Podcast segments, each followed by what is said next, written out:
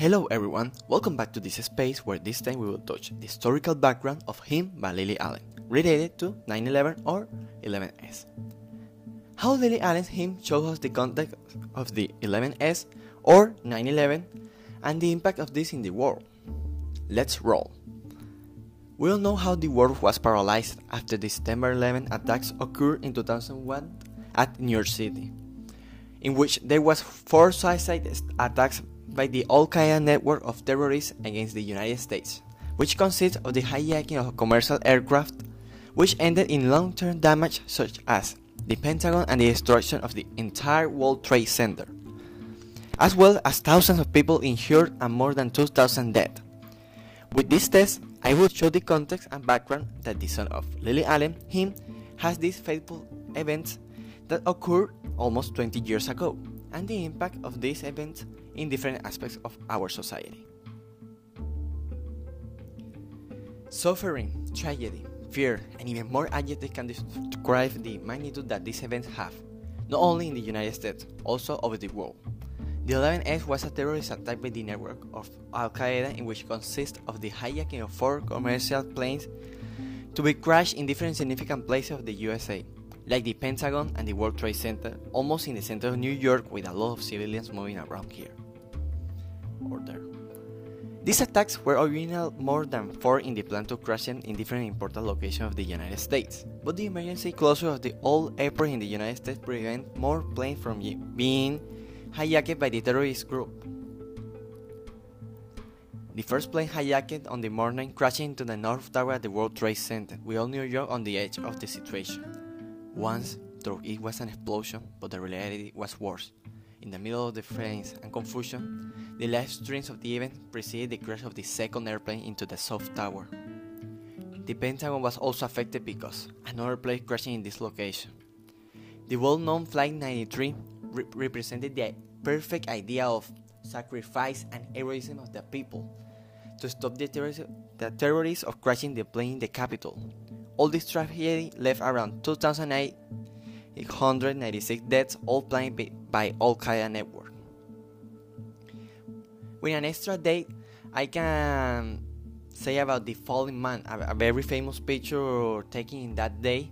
That the falling man is the name of the picture taken by Richard Drew during the attacks. These pictures represent the personification of fear, desperation, and hopelessness of the people that were in the towers after the crash of the two planes at the World Trade Center.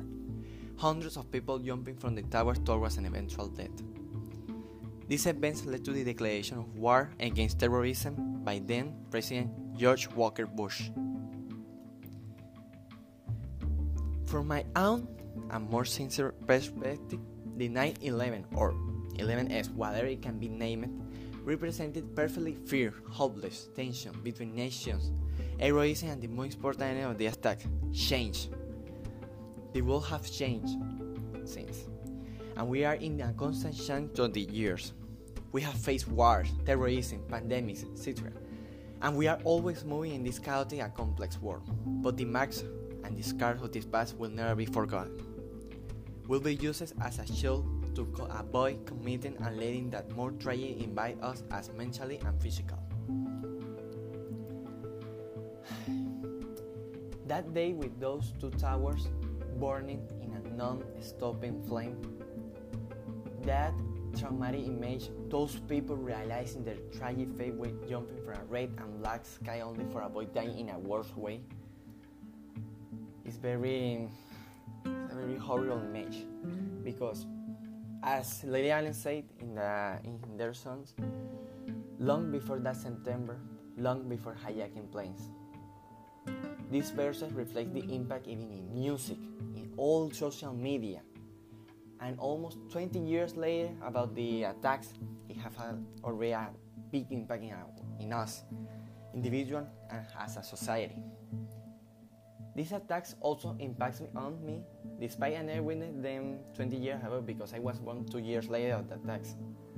It transmits me that after a large layer of smoke we will always stand up and rediscover the light across the sky. Remembering all the victims. Remembering those towers in a memorial with two light up the sky, symbolizing those towers, symbolizing those who left us in the Pentagon, and those who made a sacrifice to avoid a huge tragedy. Not only USA changed that day, but the whole world also changed with that day, and all the consequences of this dark day 20 years later still having a huge impact in the world. Every year we remember the victims, the attacks, and the heroism of the, those who sacrificed themselves to avoid a huge tragedy in the capital, the United 93. The 11S or 9/11, this attack will always be one of the worst attacks in human history, and known as the day that changed the world forever. Thanks for your attention.